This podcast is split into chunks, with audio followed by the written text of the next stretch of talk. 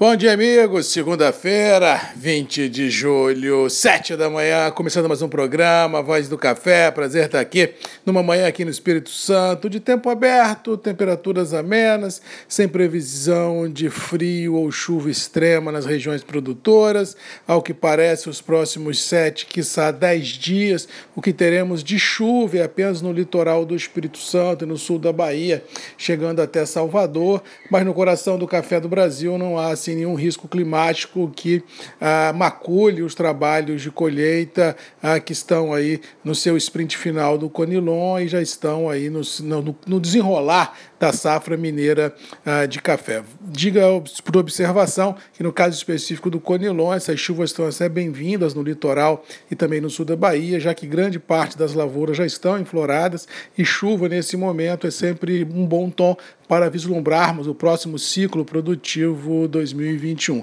Mas no todo, numa visão climática, não há nenhum grande estresse. Estresse no interior continua sendo em Minas Gerais a pandemia, no Espírito Santo, praticamente todo o interior do estado já é risco é de moderado a baixo, salvando-se alguns municípios mais ao norte do Espírito Santo, mas ao que parece a pandemia por aqui está mais ou menos controlada, com viés de baixa nos casos e também nos óbitos. Agora, já em Minas Gerais, a situação não é simples, a pandemia avança e avança com força, tanto nos grandes centros quanto no interior, assustando tanto os gestores públicos como a sociedade. E isso, no momento de colheita de café, é uma situação que deixa tudo e todos meio de cabelo em pé, já que há uma clara migração entre é, pessoas neste período para colher café, e isso impõe certos critérios acima do normal no que se refere a exigências higiênicas e também de, uh, de controle dessa pandemia no interior. Todo cuidado e toda atenção, porque, como eu sempre digo aqui, essa pandemia é uma roleta russa. Falo de cadeira, na minha família, sete pessoas tiveram: meu pai, minha mãe, minha irmã, meu cunhado, três sobrinhos, e eu te falo, tudo pode acontecer. Graças a Deus, lá em casa não houve nenhum grande trauma, mas poderia ter havido e graças a Deus não houve. Mas aconselho a todos que puderem evitar aglomeração, evitar, é, usar máscara, ter álcool em gel, quer dizer, ficar em casa quando puder, quando não puder, vamos trabalhar, mas é, os protocolos que aí estão postos pelo Ministério da Saúde, das secretarias municipais pelo interior, para que a gente possa minimizar o risco de contágio e controlar a pandemia nesse Brasil verde e amarelo. Antes de falar de mercado, quero mandar um abraço especial ao município de São Mateus, na pessoa de Erasmo Negres, lá da Copibac, em nome dele, parabenizar todos os produtores desse norte do Espírito Santo de especiarias, cravo, canela, pimenta do reno, realmente foi elencado é, pelo governo do estado, via Assembleia Legislativa, e divulgado em alto em bom tom na semana passada, que São Mateus agora é a capital estadual das especiarias. Um título muito merecido por um trabalho muito bacana que tem sido feito na região a quatro mãos, seja pelo setor produtivo,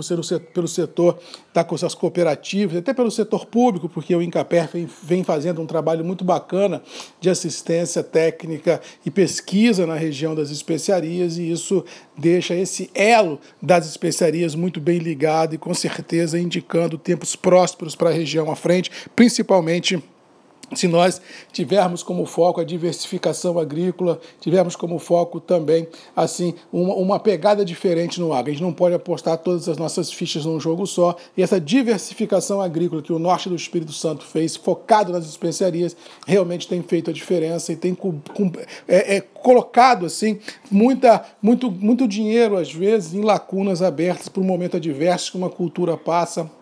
ou outra não. Ou seja, essa diversificação agrícola dentro das porteiras é condição sine qua non, ou seja, condição fundamental para termos sustentabilidade no campo e com certeza um futuro promissor. Falando de mercado, a semana começa ah, dentro de um mais do mesmo muito grande, dólar 5,30, 5,40, não vislumbro no câmbio nenhuma grande volatilidade grosseira. Eu acho que, como não houve nos últimos dias nenhum fato novo que validasse uma ruptura desse intervalo, temos que esperar para ver, mas a princípio, os próximos dias vai ser essa mesmice muito grande. No caso do café, eu acho que recompras podem continuar a ser vistas. Tecnicamente, fechamos bem interessantes na semana passada, ou seja, a gente pode ter no decorrer da semana recompras, tanto em Nova York York quanto Londres sendo é, presenciadas, e se isso vier a acontecer aliado a uma sustentação do dólar entre 5,30 e 5,40, é possível que os preços internos do café ganhem sustentação e viés de alta em algumas qualidades, principalmente no Conilon. Se isso vier a acontecer, produtor, Pensa assim, dilui riscos, trava no presente, trava no futurão, fluxo financeiro,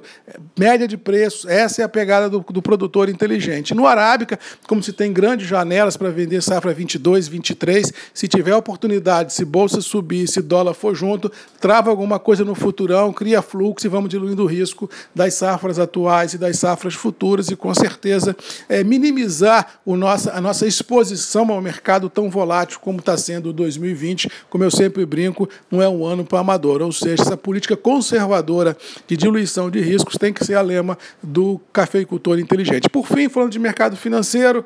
ah, o mais do mesmo prevalece, todo mundo precificando o atual momento, mas principalmente olhando um futuro promissor para os mercados mundo afora, mas sempre vale a percepção, sempre vale a observação de que existem muitas perguntas, poucas respostas no que se refere a uma segunda onda da pandemia, dos casos nos Estados Unidos que estão galopantes, e isso não sei até onde vai parar, ou seja, Operações de target curto, operações sem se expor demais. Essa tem que ser a postura do investidor no mercado financeiro inteligente para também minimizar a sua exposição ao risco. Eu acho que tudo está aí para a gente surfar onda e pôr dinheiro no bolso. Mas eu acho que dentro de um ano de 2020 desafiador como está sendo,